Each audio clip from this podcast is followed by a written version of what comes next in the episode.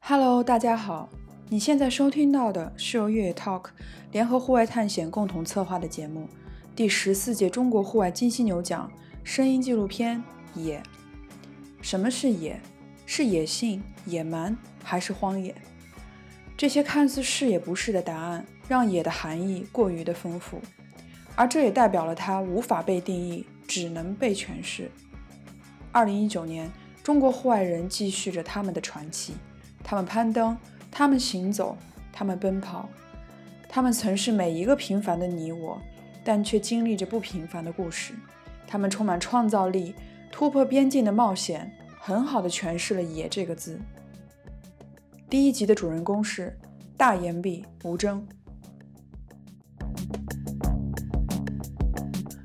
在攀岩运动的世界中，位于美国优胜美地国家公园的酋长岩。可谓是无人不晓的一块岩壁，无数攀岩者在此留下了他们的故事与传奇。二零一九年夏天，经过长时间的训练与准备，吴峥和田野完攀了酋长岩上 The Nose 的线路，并同时拍摄了纪录片《大岩壁》。我攀岩应该是有七八年了，嗯，因为我在美国工作嘛，然后攀岩基本上是到了美国之后才学起来的一个东西。啊，其实没有没有绝对的关系，攀岩和纪录片纯粹是我一个个人的爱好。但是话说回来，我的工作也算是半个户外圈的工作啊，就是我在 Coros 高驰工作，我们的产品是运动手表。然后从这个意义呢，我们意义上来说，我们面对的消费者都是跑步爱好者啊，或者户外运动爱好者啊。但是说到攀岩以及说到拍片子，呃，这真的是自己喜欢玩的东西。我在这之前，我从技法上面拍过一些短片，也就是比如用无人机去拍啊，然后用那些相机拍一些，呃，有意思的，纯粹是记录自己的生活的一些片子。但是这个用一个片子去讲一个故事，其实是第一次尝试，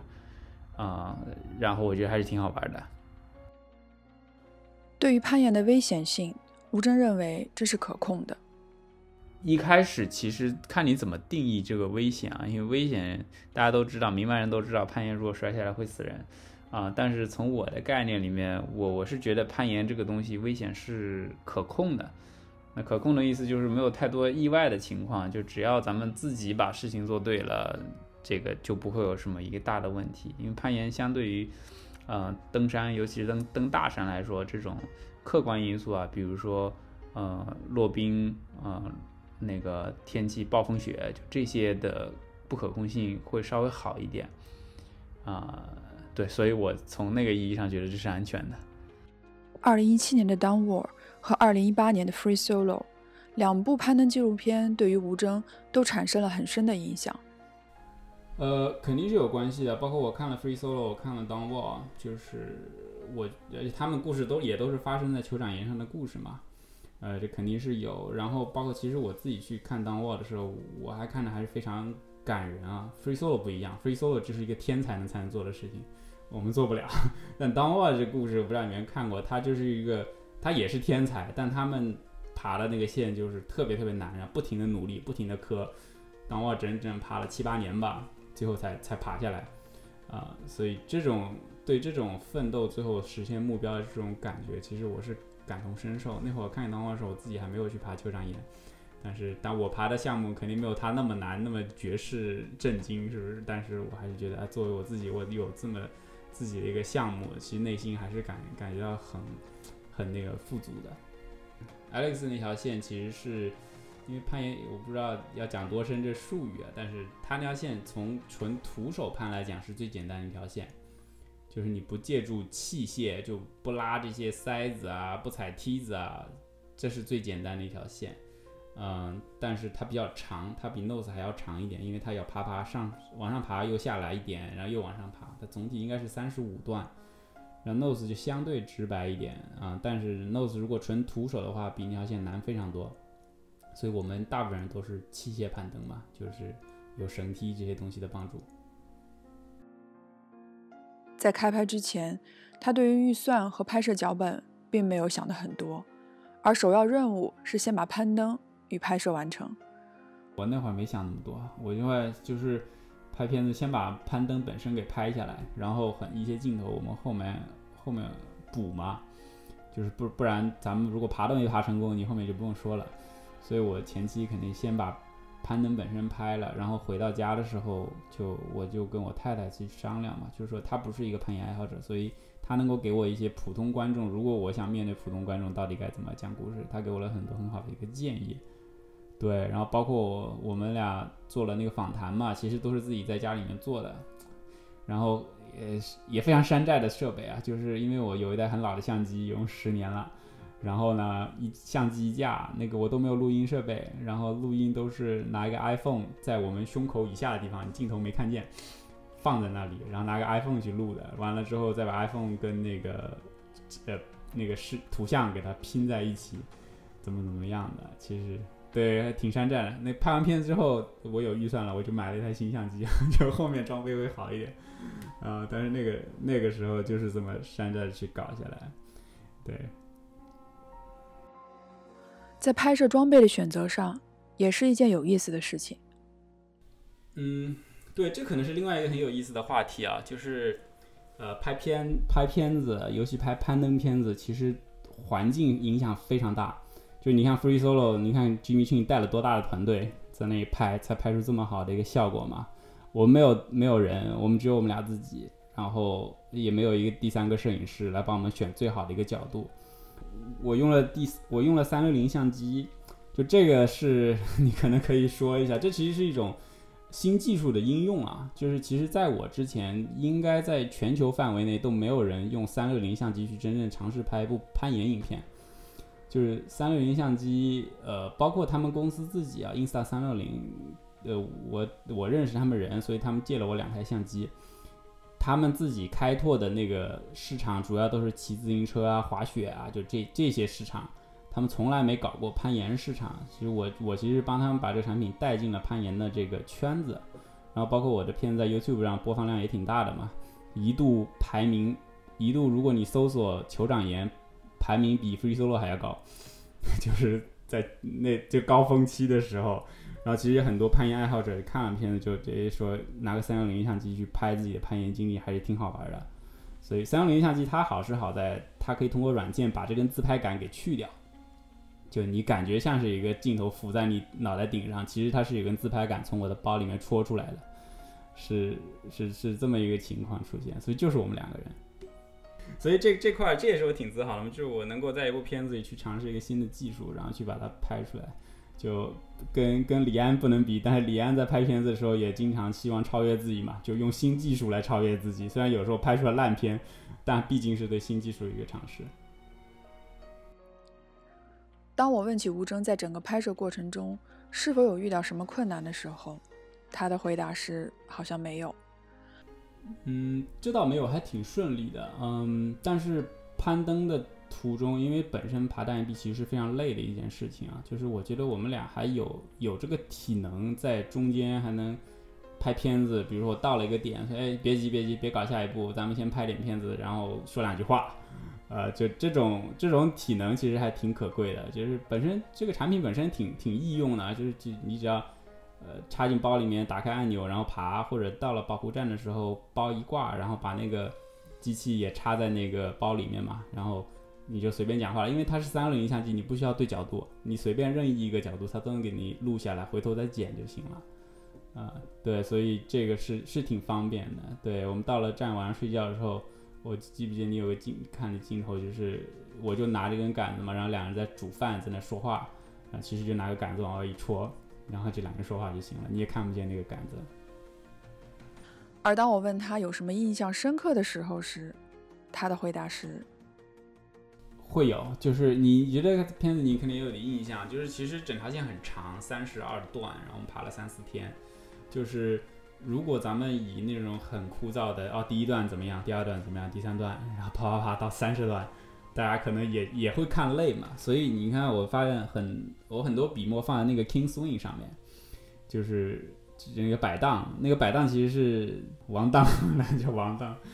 土味翻译，我翻的非常土。嗯，然后对，就是那块其实是酋长岩，就是 nose 这条线特别有特色的一个一个过呃一个地方，就别的线路都不一定有。所以我们就就在那摆荡，然后确实也就是出现一些困难嘛，比如我我荡了很多次没荡上去，然后换了田野，然后改良了一些技术，然后他就给荡过去了。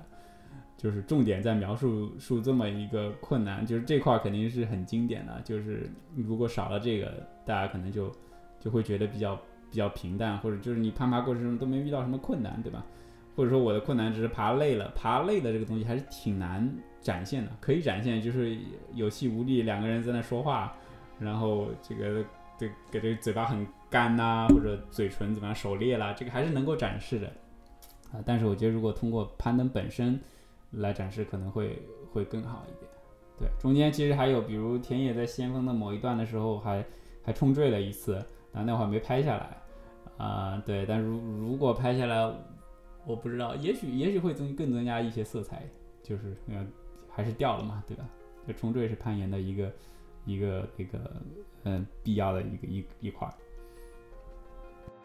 影片中他提到了在 Joshua Tree 的那次幸运的意外。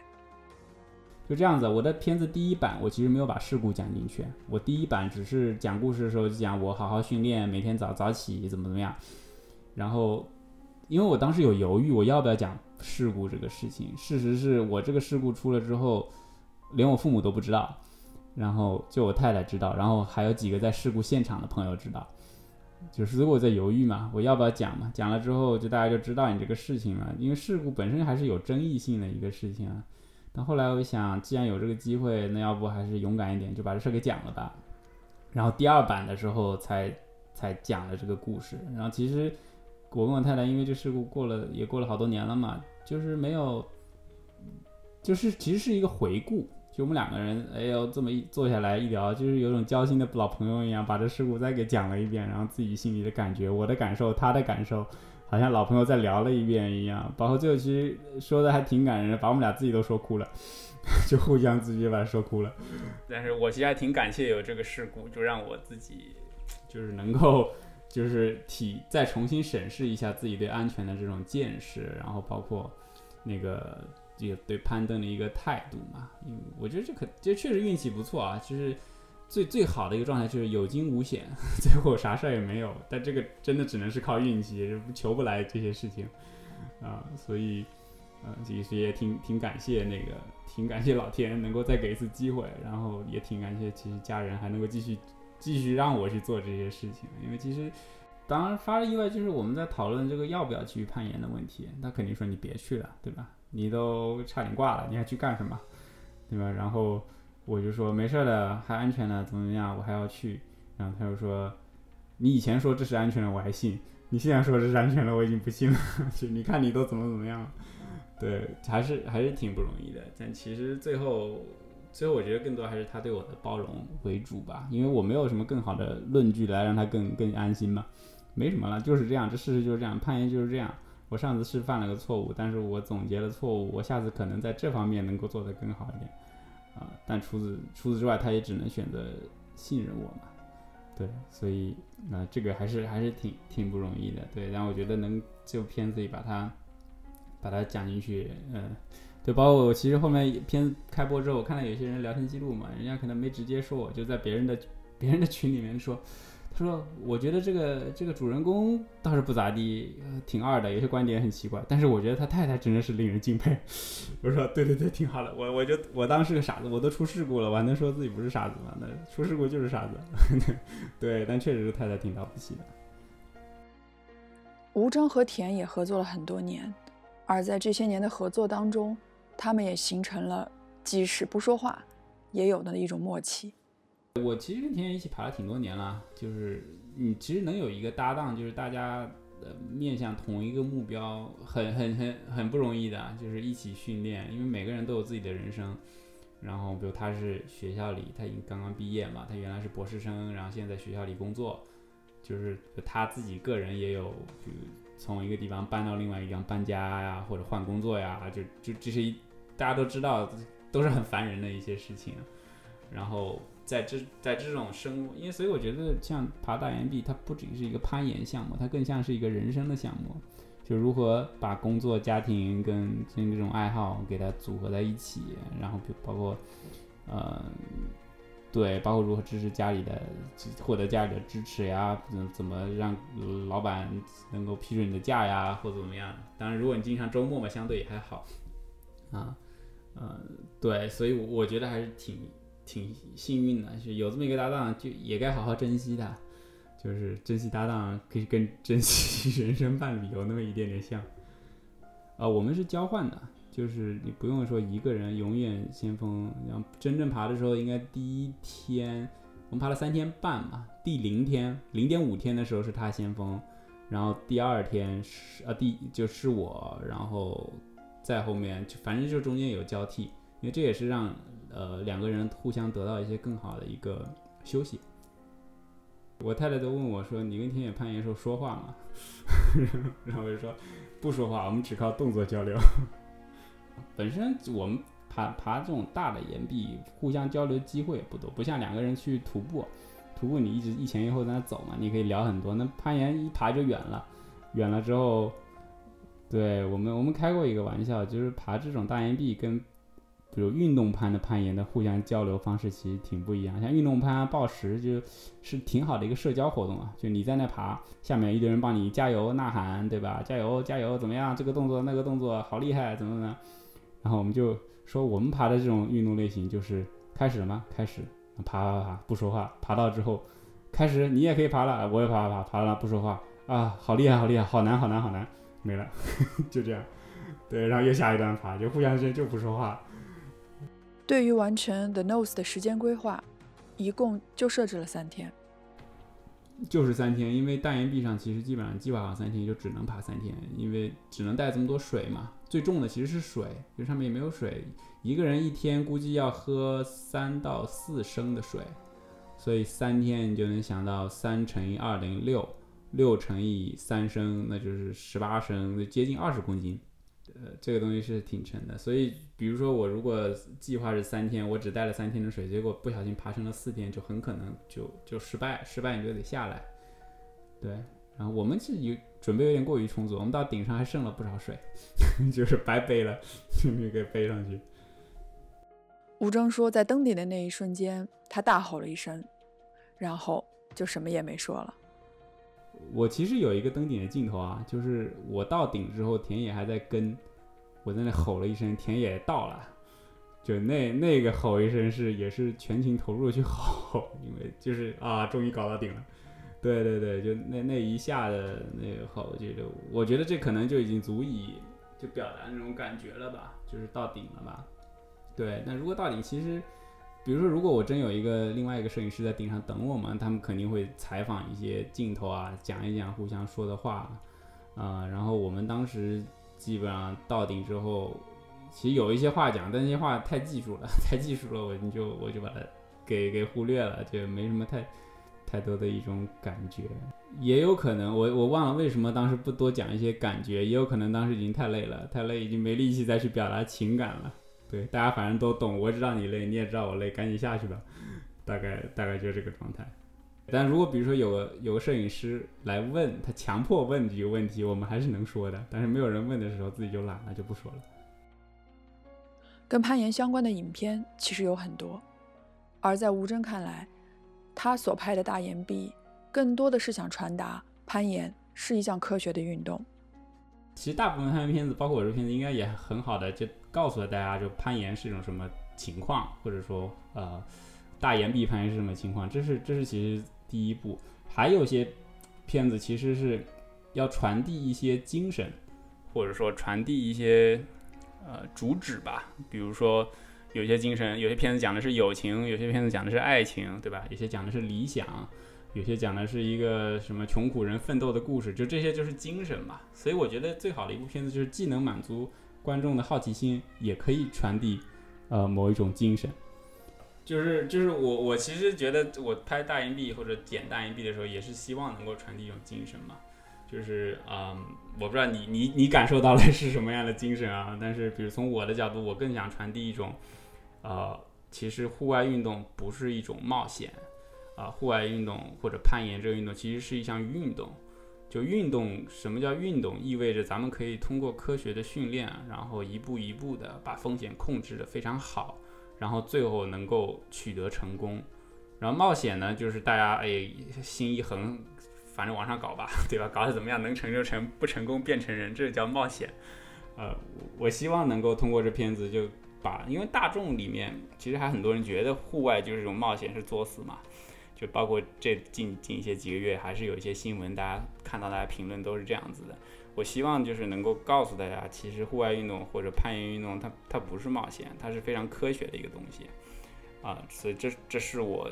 想在片子里想传递的一种理念。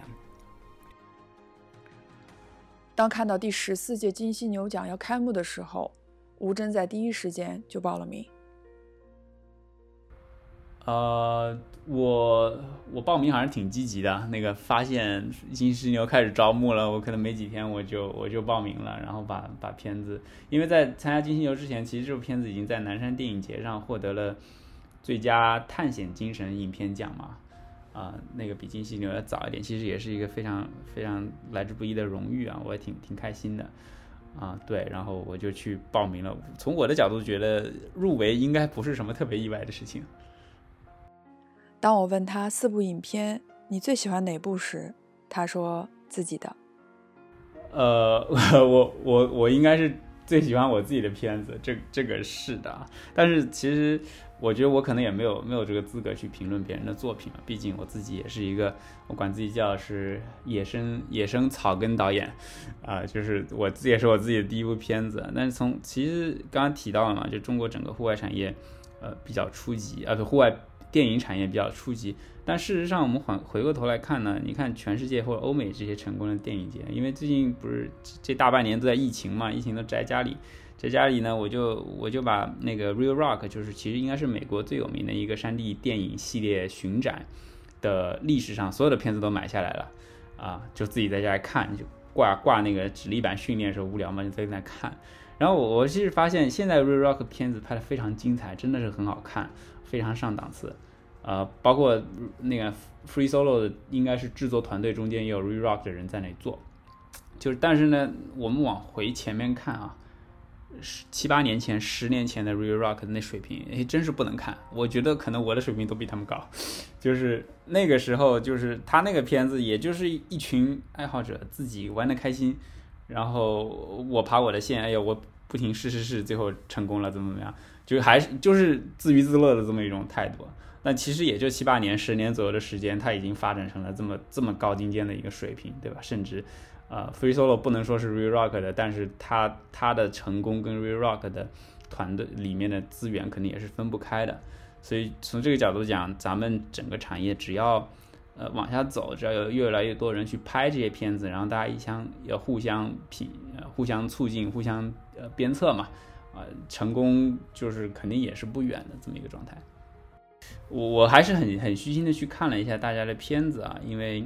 呃，怎么说呢？我觉得中国的户外影片，其实在整全世界的范围上来看，还是处于非常非常初级的一个一个发展阶段吧。包括我们做片子的人，大家都是都是自己爱，其实都是爱好者，就极少能有谁以此谋生呢？就能做出户外影片，能能吃饱饭的。啊，都都没有，然后整个产业其实也是非常初级。其实有像《户外探险杂志》这样子，就帮我们每年能够整理一下这种这这种态度和营造这种营造出来这种氛围，其实都是非常难能可贵的，是帮助这个运动这个产业进行发展。觉得还挺感激他们。其实攀岩这件事情，像在北美也是经历了一个像嬉皮士一样非常小众的一个运动，然后自玩自的，然后他也不去渴求大众的理解。呃，他就是自己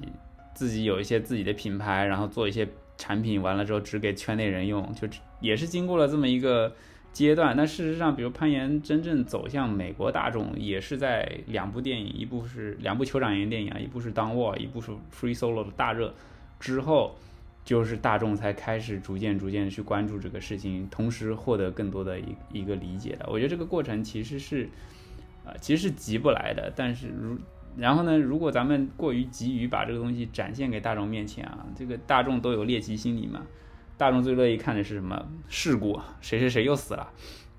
就 这这个东西就是其实其实是非常负面的一个形象，就是新闻媒体喜欢报道事故，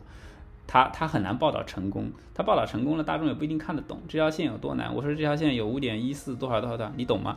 大众也不懂，就是因为这是属于一种圈内自己说的嘛。那甚至攀岩圈里面的，就是一个懂报时的高手，也不一定懂大岩壁有多难，对吧？然后一个运动攀的，嗯，你也不一定懂高海拔攀登有多难。就这这些之间的互相的隔，就我们圈内人之间的隔阂都没被打破，可能你就更不要去渴求一个大众的一个理解了。所以我觉得这事情啊急不得。但是比如说。片子就影片这东西，其实大众可以看的嘛。那如果影片能够以一种比较好的一个方式，把我们这个运动展现给大众面前，呃，我觉得就可能能这个在情况下能够让大家尽量的呃进一步啊。开拍之前，吴峥有跟身边的朋友一起讨论，一部户外影片到底要表达什么。但其实影片就只是一个载体，更主要的。是这个载体背后想要传达一种什么样的精神？我觉得去拍一部片子啊，其实，嗯，这个不知道有没有了解过？其实，在美国，很多人就是户外片子这种导演，他们他们不管自己叫做 filmmaker，他管自己叫 storyteller，也就是说，影片其实只是一个载体，更主要的是这个载体背后，我们想给观众。呃，传递什么样一种精神和什么讲什么样一种故事，在这意义上呢，影片和文章是一样的。文章文字大家都会写啊，但是用文字讲出来的故事，人和人之间就会有很大的不同。所以说，拍这部片子，其实从我从自己个人啊做这个片子，也是有一些呃一些体会嘛。包括我太太，我太太其实也提醒了我很多次，就是尤其一个新人，他我们在尝试做一部片子的时候，很容易。迷失自己，所谓的迷失自己，就是自己做一个讲故事人，特别开心，就是一个劲的在讲自己的一个故事，自自得其乐，然后并其实然后就忽视了观众究竟为什么要看这部片子。就是我一个人攀岩攀的特别爽，这个跟观众有什么关系？跟我有什么关系啊？所以这是我在做这个片子的时候，就一直一直不停的提醒自己，包括我太太也是一直提醒我自己啊，你。剪进每一个镜头，在镜头讲的每一句话，最好都要想清楚这个给观众有什么意义。一部好的户外的片子，其实，呃，一般有这么几个目的嘛。第一个就是大家都基本上都能做到，就是要满足观众的一个好奇心，因为像这种户外运动，不是所有人都会参与的，包括我们拍片子也不是只给户外圈内的人看的，就是我们希望达到一个目的，能够对外推广户外运动的这么一种。啊，这这这种效果，那就是我们要满足。比如我的片子，啊，平时不攀岩的人，可能就最好奇一个地方是，你在你在大岩壁上爬了好多天，你在上面怎么吃、怎么睡、怎么吃喝拉撒的？就我觉得我的片子在这个意义上，应该很好的向大家展示了爬大岩壁到底是怎么一个回事儿，就尽量用那种深入浅出的语言去解释。啊，但是除此之外呢，其实我觉得一部片子就是。除了猎奇心之外，还更更重要的是，最好能够传递一些精神，啊，就是看完这个故事，我们通过努力，最后完成了这个攀登项目，我们想想传递这么一种精神。对，有些片子会说，啊，这是战胜了困难，然后呃，因为实现了理想，这也是很令人感动的嘛。然后我自己在这部片子里，有非常想传达的一个，就是我觉得，呃，攀岩这种运动其实是。呃，是一项非常理性的科学的一个东西，因为户外运动，比如在国内，很对于大众来说不理不了解，他们大众可能有时候会把它理解成一种冒险，就是都是天生的冒险家，就是敢怎么怎么样。那其实我觉得攀岩运动发生发展到现在，其实已经很大程度上脱离了冒险冒险运动这么一个范畴，而是变成一种科学的、可训练、可掌控的一个。一个真正的运动，啊，所以就是运动意味意义就是意味着可以通过科学的训练，可以通过总结前人的经验，然后能够很顺利、相对安全的实现我们的运动目标，啊，这跟冒险好像两个人心一横，我不管怎么样三七二十一我就出去搞了，啊，这种感觉是不一样的，对，对，所以我在评。呃，那 Free Solo 其实 Alex 在也准备了很多嘛，对吧？他也不是说一开始就一开始直接来 Free Solo 酋长岩，估计现在都已经摔死了。啊，就是他也他其实也是，就但 Free Solo 是一个天才能做的事情，就 Free Solo 酋长岩，就是他作为一个天才，他也背后有非常多理性的一种考量和理性的训练，最后才能完成这个天才的壮举。啊，其实也是从我的角度看，也是非常理性的一个片子。只是他再理性，他也还是 free solo，就是一般人也还不会去做这个事情。那我们片子里讲的故事，大部分人都是可以去做的。这次大岩壁的拍摄，让吴征对于户外纪录片有了他自己的拍摄思路和理解。呃，其实我在这方面，就是我刚刚说请请教过一些其他的比较成功的一些。户外影片的制片人嘛，就是他们其实给了我一些很好的建议啊。第一个建议就是，刚才也提到了，就是做一个户外影片，户外影片不是游记，不是一个人自娱自乐、自吹自擂，所以在做片子的时候一定要忌，呃，不要忌讳以自我为中心，一个劲吹嘘自己。所以这这个是是很重要，同时要不停的思考我们给观众究竟想讲什么样的故事。那然后其实第二个点呢也挺有意思的，可能大家很多人。不一定感觉到，就是一部片子它不能只有一个主角。那我们在看普通的影片的时候，你可能能够注意到，一般都有男一号、女一号、男二号、女二号，对吧？以及一一大一大堆人，就这些人每个人不是跑龙套的，都是有自己的性格、自己的脾气、自己的故事和冲突啊。然后户外影片呢，一般户外一个项目都会有一个领队嘛，那自然而然哈，那个领队就占了最高光的时刻。啊，然后同时呢，忽略了配角或者忽略了男二号、女二号，就这个是我是在片子也希望能够避免的。就你你也能看到田野算是男二号吧，就在我片子里其实戏份还是比较重的，而且他跟我的性格其实是很不一样，大家能够感受出来，啊，他跟我之间的区别，就是这个这个其实是一个做片子一个导演抗呃对风险的一个把控。就是你这个男主角，不管你有多精彩，你有多炫酷，也保不住有这么几个观众讨厌你的性格，或者保不住你中间说了某句话得罪了哪一些人。就是这个时候呢，安排进一个呃配角，或者说呃男二号，这个时候你就能够很大程度降低这个风险，因为观众可能讨厌男一号，但他可以喜欢男二号，这样子呢，也让这个片子整个看起来更有血有肉，然后。也能让这个对啊故事能够发展的更更全一点，所以所以这是第二个，这我觉得是可能能够分享给所有做户外片子的啊导演的一个心得，就是一定要在你团队里要挖掘出另外一个有故事的人，不要只讲你自己的故事。对，然后第三个其实就是更多是对镜头的一个运用嘛，你像攀岩的片子，其实镜头还相对好运用，因为这种攀攀岩非常有暴露感，感觉挂在空中的这种镜头其实非常容易获取，包括片子也有不少。啊，但是呢，其实注意是一个镜头，不管它有多炫酷，观众还是会看累的。就是哪怕你看 Free Solo 这么炫酷的镜头，如果他从头到尾给你放一小时这种镜头，你你可能早就看疲了，对吧？你不乐意再看下去。所以在这中间要给观众一些喘息的机会，比如咱们放了两分钟这种炫酷的镜头之后，要回到地面上，回到生活里面，啊，讲一讲别的故事，让大家回味一下。然后故事讲了差不多，你再切换回炫酷的镜头，大家说哦又来了，那又可以再享受一番这种视觉上的一个冲击，啊，不能一直持续的给这种感官刺激，其实最后这个感官刺激就变得没有用了，啊，所以这也是一个运镜的或者说在那个呃剪辑的时候的一些技巧吧。对，大概就是这三个。在完成大岩壁之后，他有了下一个目标，但因为二零二零年这个特殊的时候，这个目标。变成了一个秘密。嗯，有有一些呃，但是就是我我可能不想提前去讲，就是我觉得，尤其登山登山这个行业或者攀登行业，最好还是爬完了再说，就不然给自己带来没有必要的压力嘛，以免影响你最后的决策。对，所以我我个人比较倾向于这个角度。所以，但如果有有好玩的，到时候可以分享的，我肯定肯定乐意跟大家继续分享一下。要不是疫情，可能已经爬完了。但是因为疫情，让大家出门，其实出门也很不容易。比如说，大家小伙伴一起来，飞机都不好坐了。嗯，包括因为疫情，我们的岩馆、攀岩馆都关关了两次了，现在还关着呢。就是我们继续要做攀登的训练非常难，就是就没法攀岩了日常。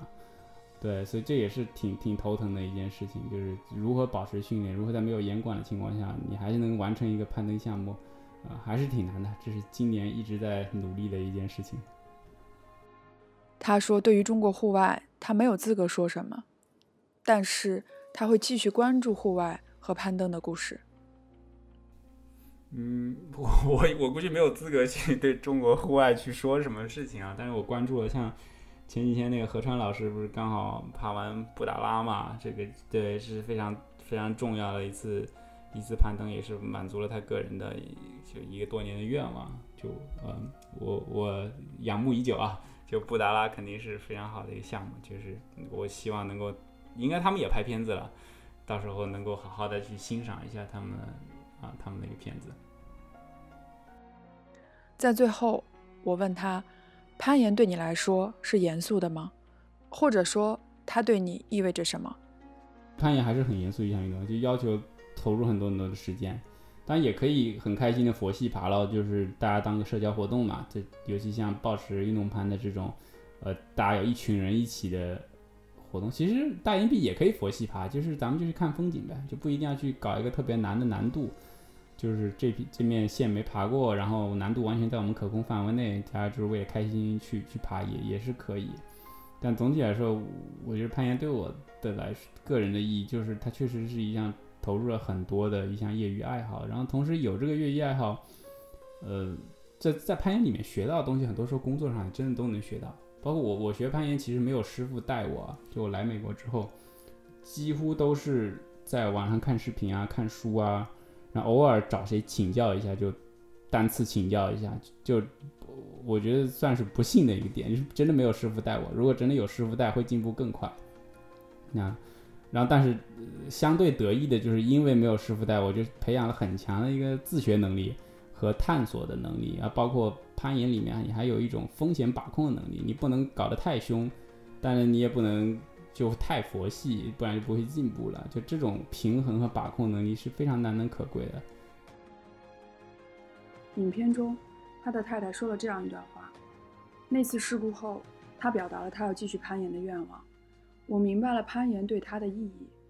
或者说，他之所以成为他，攀岩在里面扮演的分量有多重。他首先是他自己，他是吴征，然后才是我的丈夫。通过这次聊天，以及影片简明的言语，我们了解了大岩壁攀登的概念与细节，也感受到作为一位有着多重身份的攀岩爱好者，他是如何平衡家庭和生活，以及他的生死理念。